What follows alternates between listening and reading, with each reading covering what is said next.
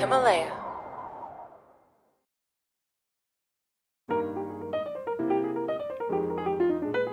比如说，我记得在早期的这个《盗墓笔记》的作品里面，就出现过什么文物上交给国家这样一个很奇怪的表述。于是那年北大毕业典礼，那个考古文博学院喊口号的时候，把自己院的口号都改了，改成“青春交给北大，文物交给国家”。但是南海三叔显然是说他愿意享受这种聚光灯下的感觉，他是希望南海三叔和朱一龙这种名字是摆在一个场域里面的。所以说，既然他有这种偏好需求，他用现在这种方式来运营他的 IP，其实也就呃并不意外。其实。就感觉有点、有点、有点像、有点像饭圈的思路吧。就大家都是乔丹粉丝，大家都说啊，乔丹牛逼就完了。非要有两个团体出现，哎，你说詹姆斯牛逼，我说詹姆斯不行，哎，才能吵起来，才有热度，才有这个市场繁荣。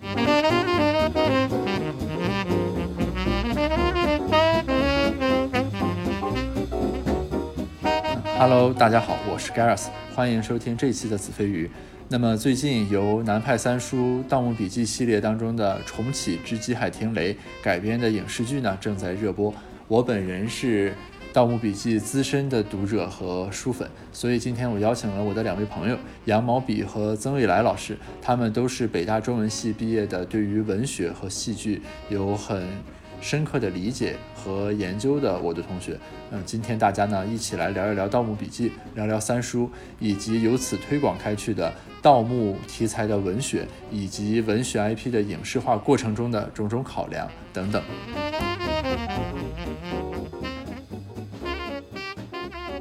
我其实还挺好奇，就是 Gareth 老师作为一个这个《盗墓笔记》的粉丝。怎么怎么评价这个重启系列？它跟之前的一些《盗墓笔记》的影影视化改编作品，不管是网剧也好，或者电影也好，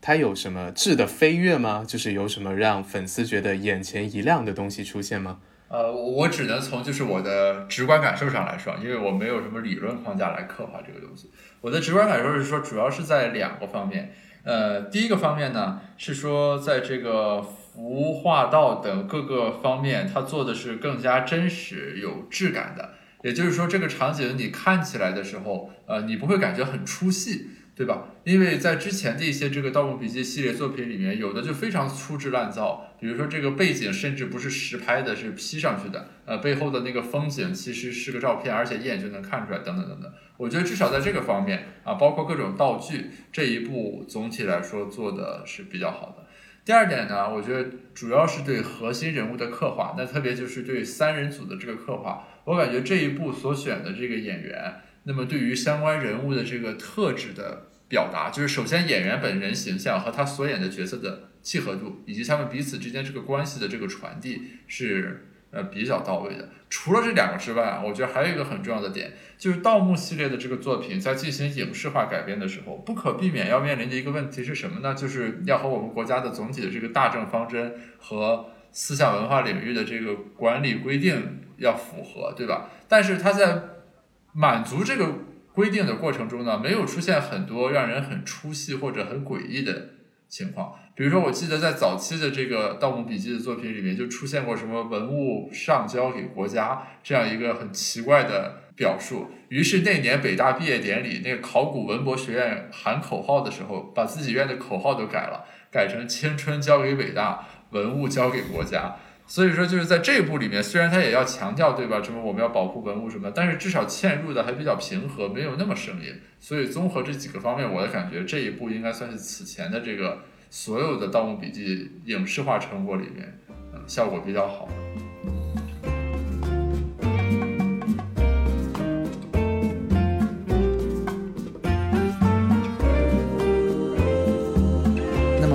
我们在讨论《盗墓笔记》的时候呢，其实有一个绕不开的话题，就是《鬼吹灯》。《鬼吹灯》和《盗墓笔记》作为我们国家在盗墓主题文学方面的双子星座。经常会被人拿到一起比较、分析和研究，而且不同的读者、不同的研究者对于两部小说到底孰优孰劣，其实各自有各自的观点。虽然呢，我个人很喜欢《盗墓笔记》，很喜欢南派三叔所塑造的闷油瓶、吴邪等一系列的角色，但是我自己也读过《鬼吹灯》的整个序列，并且对胡八一为代表的这个主人公以及整个小说的情节的塑造也非常的喜爱。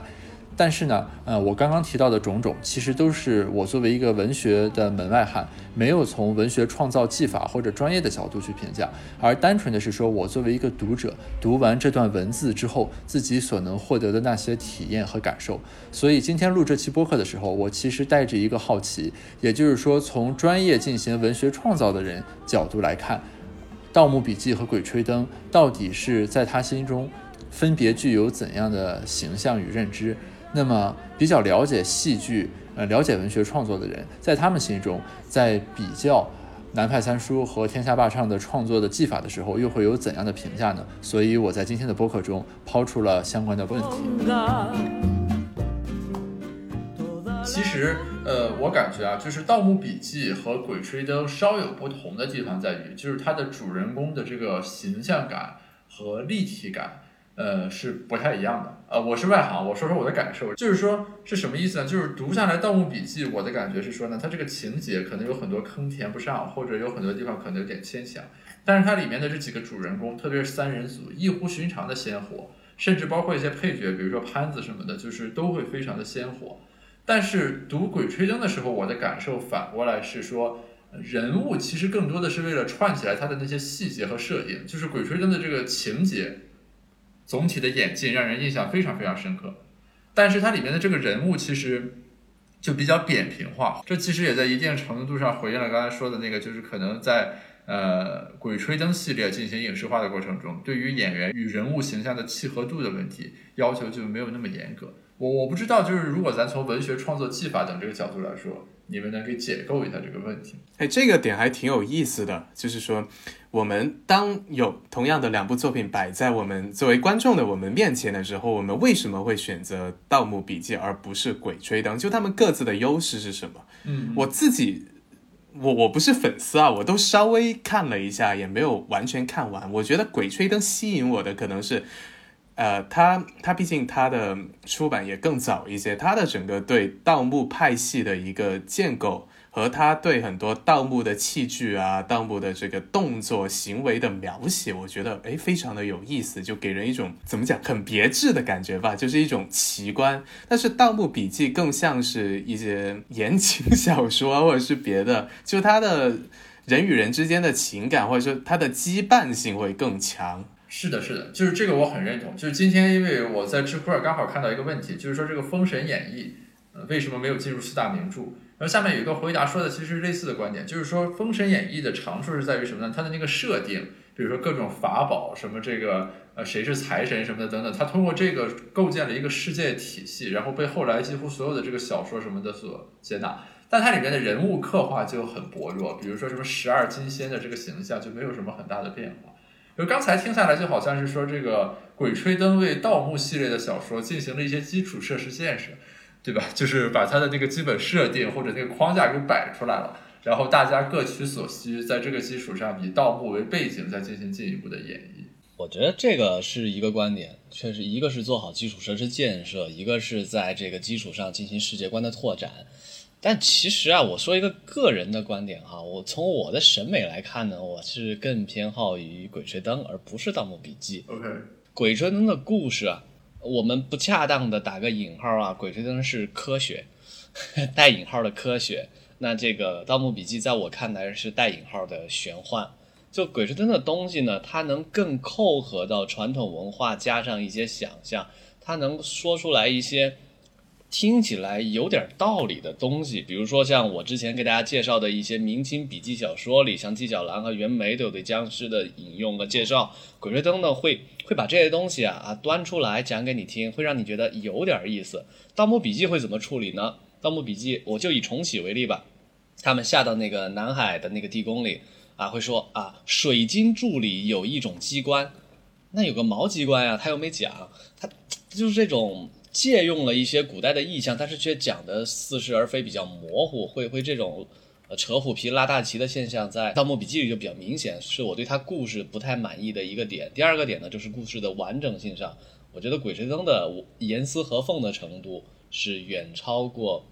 《盗墓笔记》的那反过来也可以说，《盗墓笔记》的想象力的雄奇和世界观的宏大是远超过《鬼吹灯》的。那这个是见仁见智嘛。但是这两部都作为啊这个摸金啊不是都作为盗墓文学的开山鼻祖啊，我觉得都说得过去。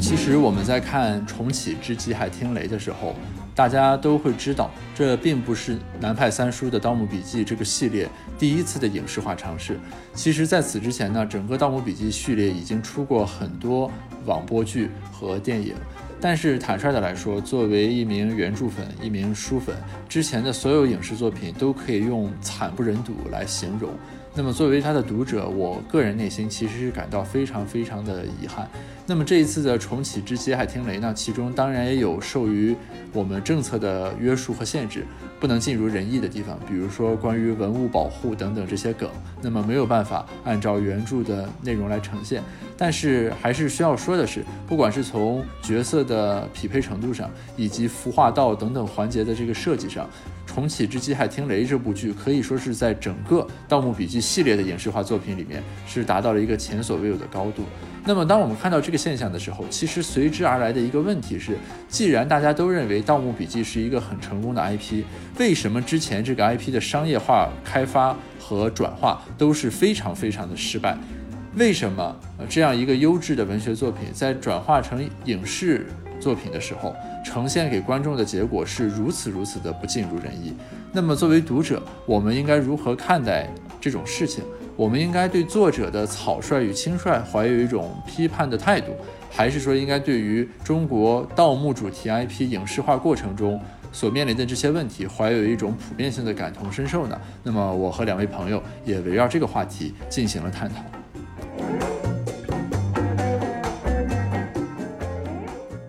其实从这个《鬼吹灯》和《盗墓笔记》两个作品，或者说 IP 吧，就他们各自的一些延伸的呃影视改编里面，其实可以看得出来，《盗墓笔记》可能会更倾向用一些更受年轻人青睐的一些流量演员，《鬼吹灯》可能会用一些更稍微更演技派的，比如潘粤明啊、张雨绮啊这种，然后那边又会用的，之前也用的鹿晗啊、李易峰啊，对吧？哦，我会觉得这个《盗墓笔记》重启有一个很有意思的点，是在于它它的近景跟特写镜头用的还挺多的，就是我们可以经常看到，在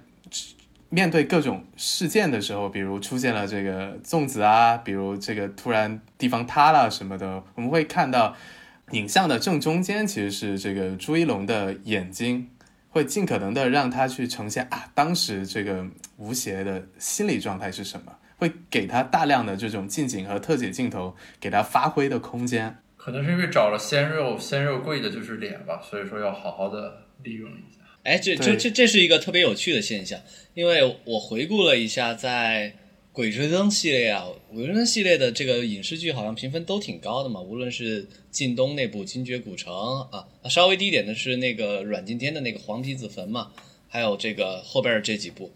他其实对男主的脸的特写好像都不是特别的明显，但是可能就是他强调对故事的刻画以及对那个环境的刻画会更多，对几个演员本身还比较少。这个其实确实是很有意思，就是什么样的 IP 以什么样的思路来选演员，对吧？因为我感觉就是，比如说《鬼吹灯》，如果想找流量来演，也总是可以找到合适的呃流量演员的，对吧？就并不是说就是他天然的说咱就说好了，这《鬼吹灯》这个就没有办法找。爱豆来演，只能找这个老牌演员。其实不是这样，但是不知道为什么，在他这个真正的选择上，还是选了总体以潘粤明为代表这种所谓演技派吧，对吧？但是《盗墓笔记》从头到尾就没有舍弃过流量的这个思路。哦，《鬼吹灯》有个例外嘛，用了陈坤，陈坤算流量吗？你如果 你你你觉得你把陈坤和朱一龙什么的、李易峰放到一个类别里面合适吗？对，流量也不能说。就流量听起来有点贬义的色彩。我们说这个高人气不年轻吧，或者说用年轻作为一个判断标准，可能会更清晰。不是年轻不年轻，这是故事文本所就定义了。那胡八一他最年轻的就是他去这个去东北跟那个黄大仙儿搏斗的那一段，那所以用了阮经天是吧？你看人家用了有阮经天，当然铺盖了，那是拍的问题。那这个呃，其他的普遍是用中年的有演技的，呃，大电影乌尔善那一部《寻龙诀》用了黄渤、呃陈坤、舒淇，哎，是又有演技又有又有人气。那《盗墓笔记》这边啊，什么李易峰、鹿晗、井柏然，然后今天的朱一龙，那始终是这种游走在潮流第一线的高人气演员。那哪怕他四十多岁的那个，按理说啊，就这一部重启应该是四十多岁的吴邪嘛，他也没用四十多岁的一个中年号召男演员，用个黄磊也没有。包括另外一个外传是那个老九门是吧？老九门啊、老九门是呃陈伟霆跟张艺兴吧？对对对，其实也算是那个流量的范畴。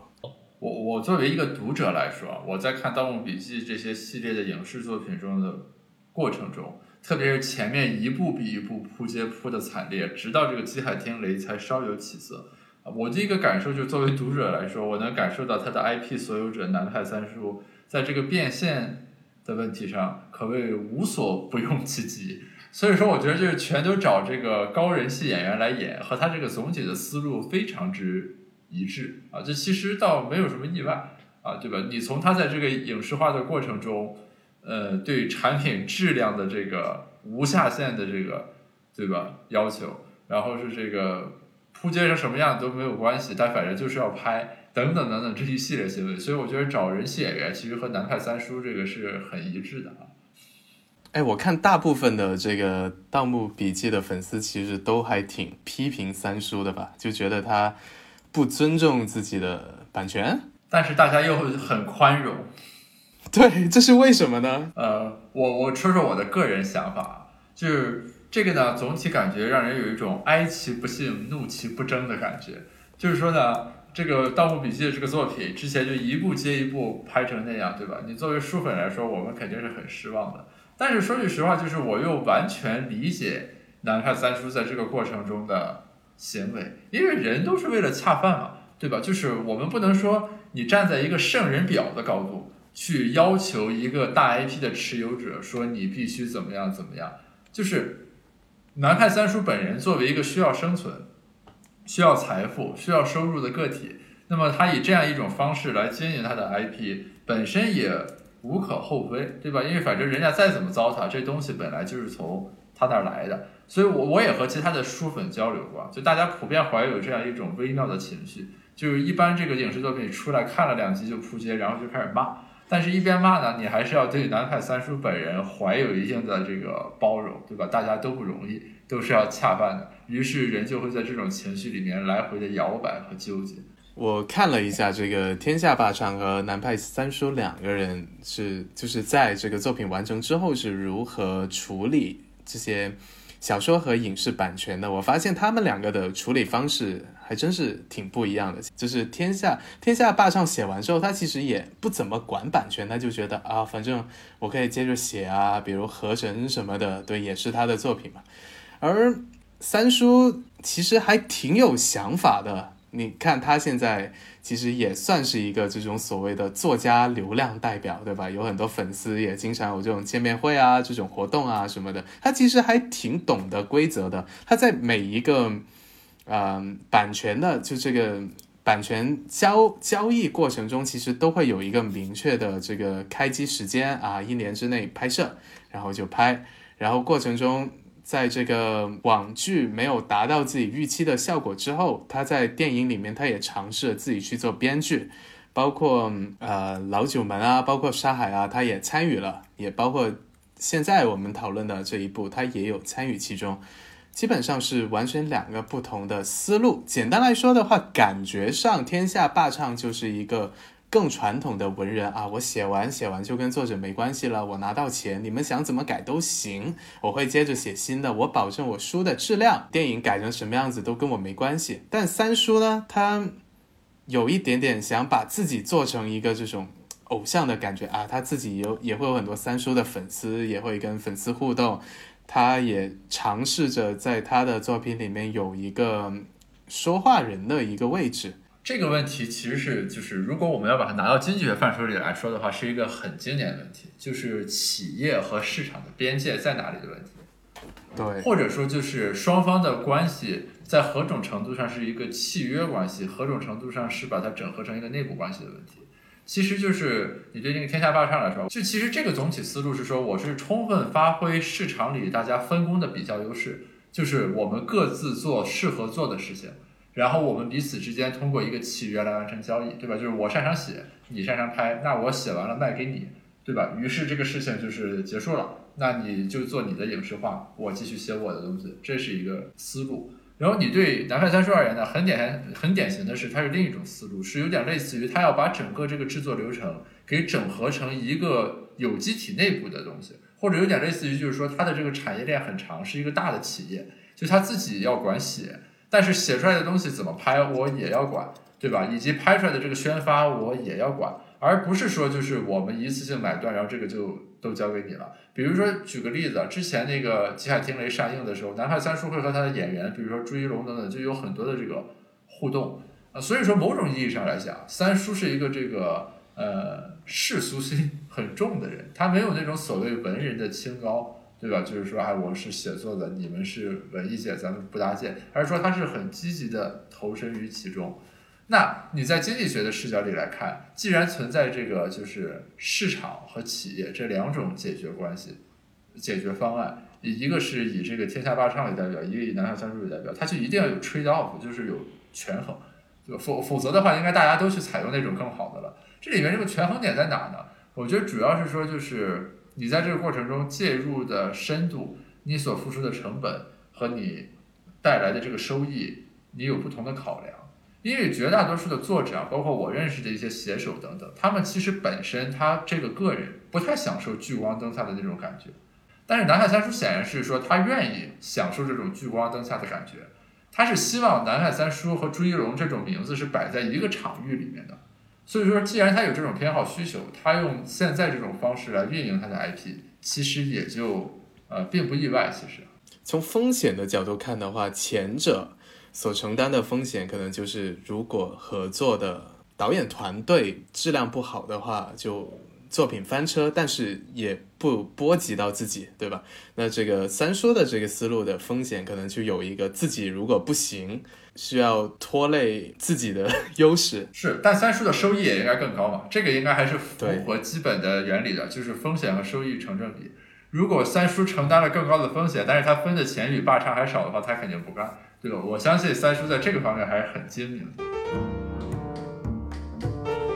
呃，在阅读《盗墓笔记》的过程中，其实有一个问题是不能回避的，就是既然你喜欢这本书，你喜欢它的什么？嗯，不同的读者可能会有不同的观点。其实于我个人而言，我对于盗墓过程中曲折离奇的情节本身，虽然在阅读的过程中也会有很多享受，但是在事后并不会记得很深刻。我最喜欢《盗墓笔记》的一点，其实是在于它对于其中人物的刻画非常的鲜活，以及人与人之间感情的刻画非常的细腻。比如说，当潘子与小三爷在告别的时候，两人之间的对话。比如说闷油瓶和吴邪之间的十年之约等等等等，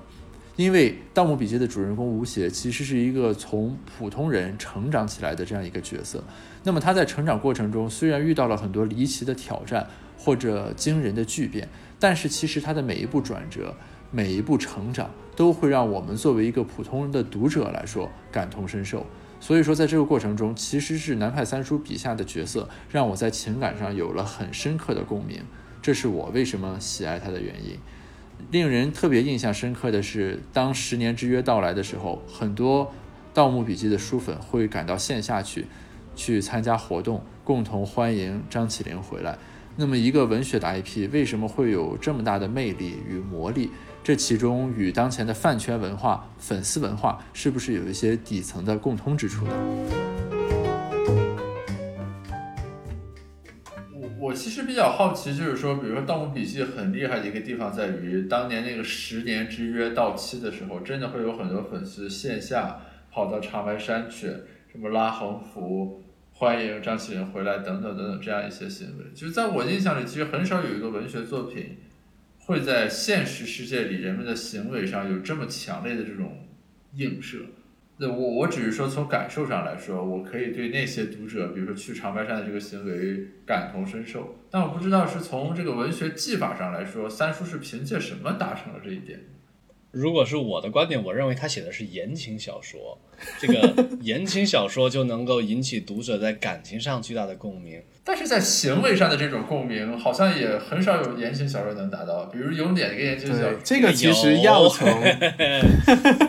这个其实要从所谓的饭粉丝文化开始聊起。就与其说。南派三叔是写了一个小说，倒不如说他是创造了一种亚文化氛围。他的小说只是一部分，但还通过其他的，比如说给机会大家去创造同人啊等等，有点像现在最近用的“饭圈”这个词吧。他是创造了这么一个语境。那这种语境的构成要素都有什么呢？我个人觉得是玄学，就跟你一个少女偶像圈不圈粉。你你这些都做到了，不代表你就有粉丝，这真的是一个玄学。如果现在有一个人写《盗墓笔记》，他真的能达到现在的高度吗？呃，你说那个玄学啊，是后看，是从效果上看，为什么别的有同样特质的作品没有达到《盗墓笔记》这个效果，而《盗墓笔记》达到了，它是个玄学。但其实我们从归纳角度能回答刚才 Gareth 那个问题，是什么机制造成了它有这样的效果？首先啊，就是说回回应 Garrison 的问题，此力不孤，不只是这个《盗墓笔记》会的读者会去响应十年之约，那它是怎么来的？我觉得可以归纳出这么几个角度。如果一个作者在有意识的创作的时候去玩梗，我觉得就制造一些能引起读者互动的这么一些机制啊，会引起这种文化传播。哪些机制呢？第一个是承诺，哎，人物故事中的人物角色。A 对 B 进行了一个承诺，那如果这个承诺够经典的话，会被一代一代的读者传下去。呃，第二个是，呃，第二个是仪式。如果他发明了一些动作或者一些，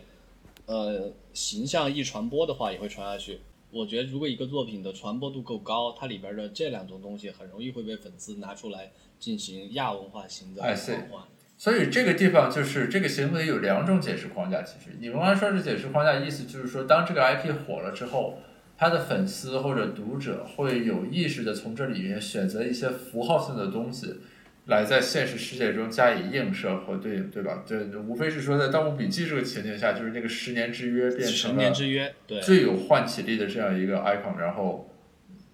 召唤着他的读者来做这个行为。第二种框架呢？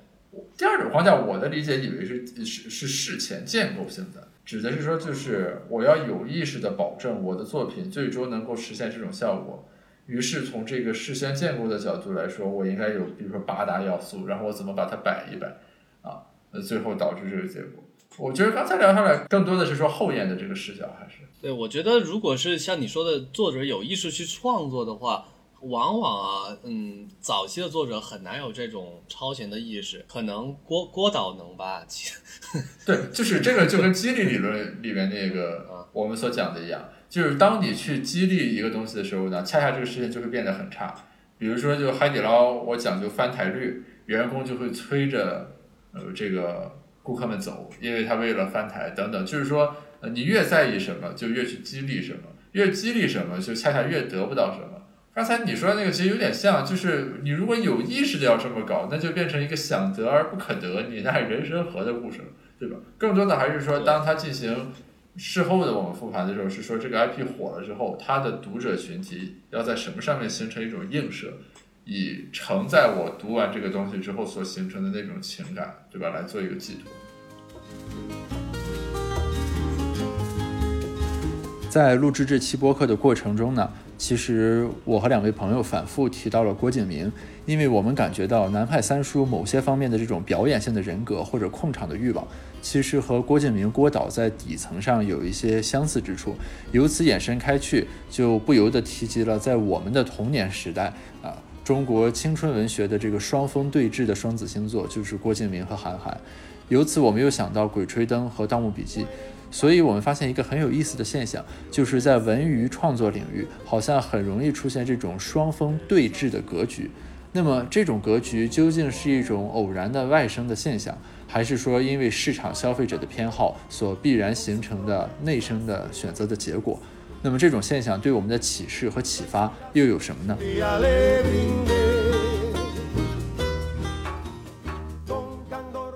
哎，我我想加一个 part 聊一聊，就是我在童年的时候，在我的印象里，就是这个是所谓青春文学或者就是非严肃文学的代表就俩人，就是韩寒和郭敬明，对吧？然后这么多年过去了，刚刚我们反复提到郭导和韩导，我才突然发现，就好像这两个人。嗯，他们首先呢，一方面是他们与时俱进的很好，对吧？就是除了当年作为双峰对峙的这个青年作家，现在变成了双峰对峙的这个导演或者说文娱行业的从业者。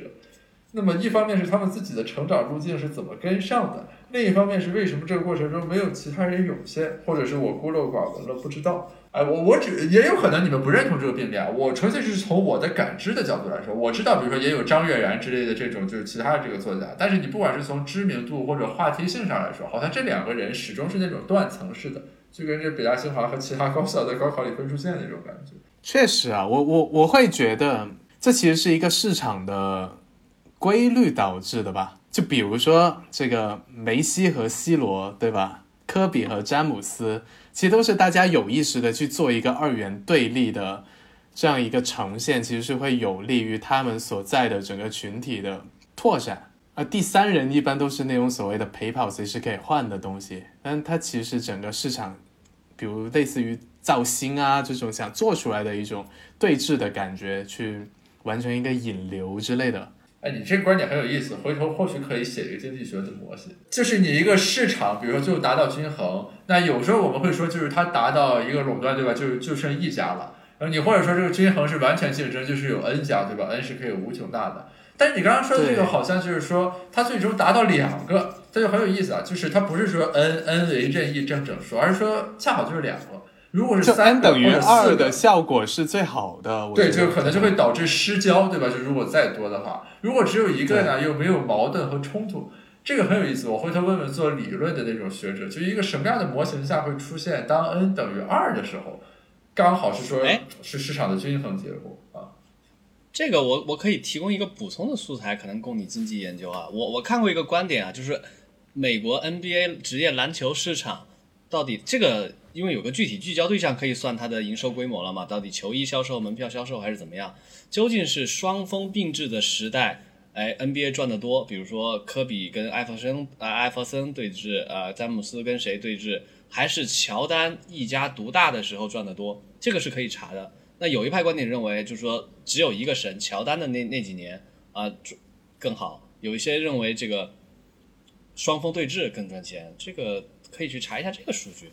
但是你你你不要忽略历史客观发展规律，就是乔丹那个时代，他需要带更多人走进 NBA 的氛围，就是他其实是先造一个神来来吸引大家，通过这个 icon 进入到这个圈子，进入到这个领域里面，但之后的其实是他强行去创造这样的一个对立。即便这两个人其实关系还可以，创造这个对立，其实是为了在圈内的这些人，大家产生不同的议题，去把这个热度做起来。它其实是一个阶段性的过程。你再往后，其实就感觉有点、有点、有点像、有点像饭圈的思路吧？就大家都是乔丹粉丝，大家都说啊，乔丹牛逼就完了，非要有两个团体出现，哎，你说詹姆斯牛逼，我说詹姆斯不行，哎，才能吵起来，才有热度，才有这个市场繁荣，一定要这么玩是吗？是的，就是是这样的，就是如果我们用一个模型来分析的话呢，我们可以就想这么一个模型，就是说市场里面有一些因素，最后共同决定了这个市场里面这个 player，就是这个参与者到底是剩下几个的问题。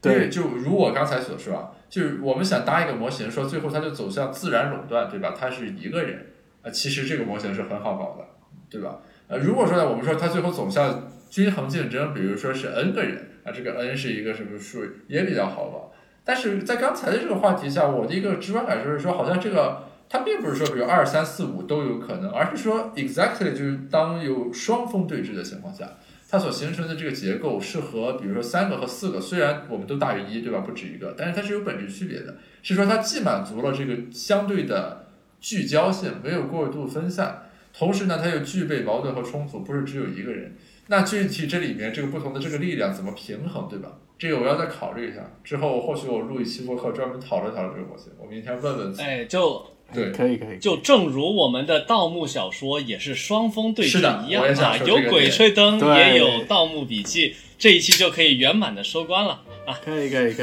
以，感谢 Gareth 老师。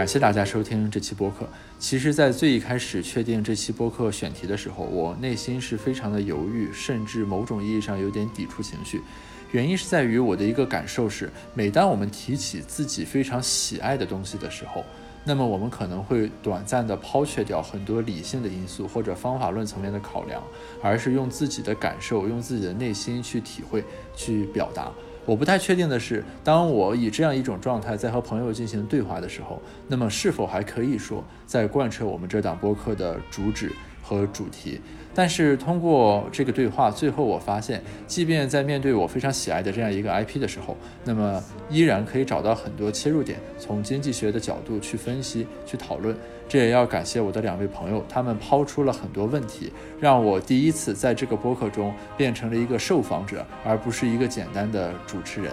那么聊完了重启之机海听雷之后，回头看，还是不得不说一句，到目前为止。《盗墓笔记》的 IP 的影视化的总体努力是非常的失败。那么，作为非常非常喜爱这个系列小说的一名读者，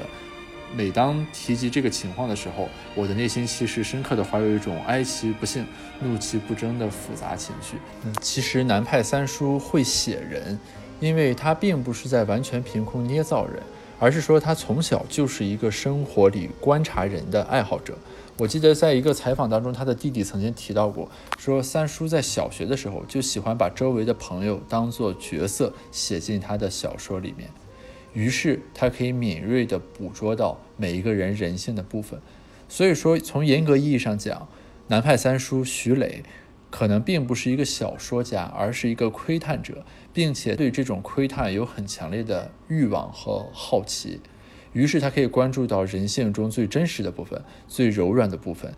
他自己相信这些东西。于是，在他笔端表达出来之后，我的读者也都会相信这些东西。如那么，如果在听众当中同样也有《盗墓笔记》的书粉，愿意在这个话题上与我们进行更多交流的话，欢迎大家来为我们留言。好，感谢大家收听这一期的子非鱼播客，我们下期再见。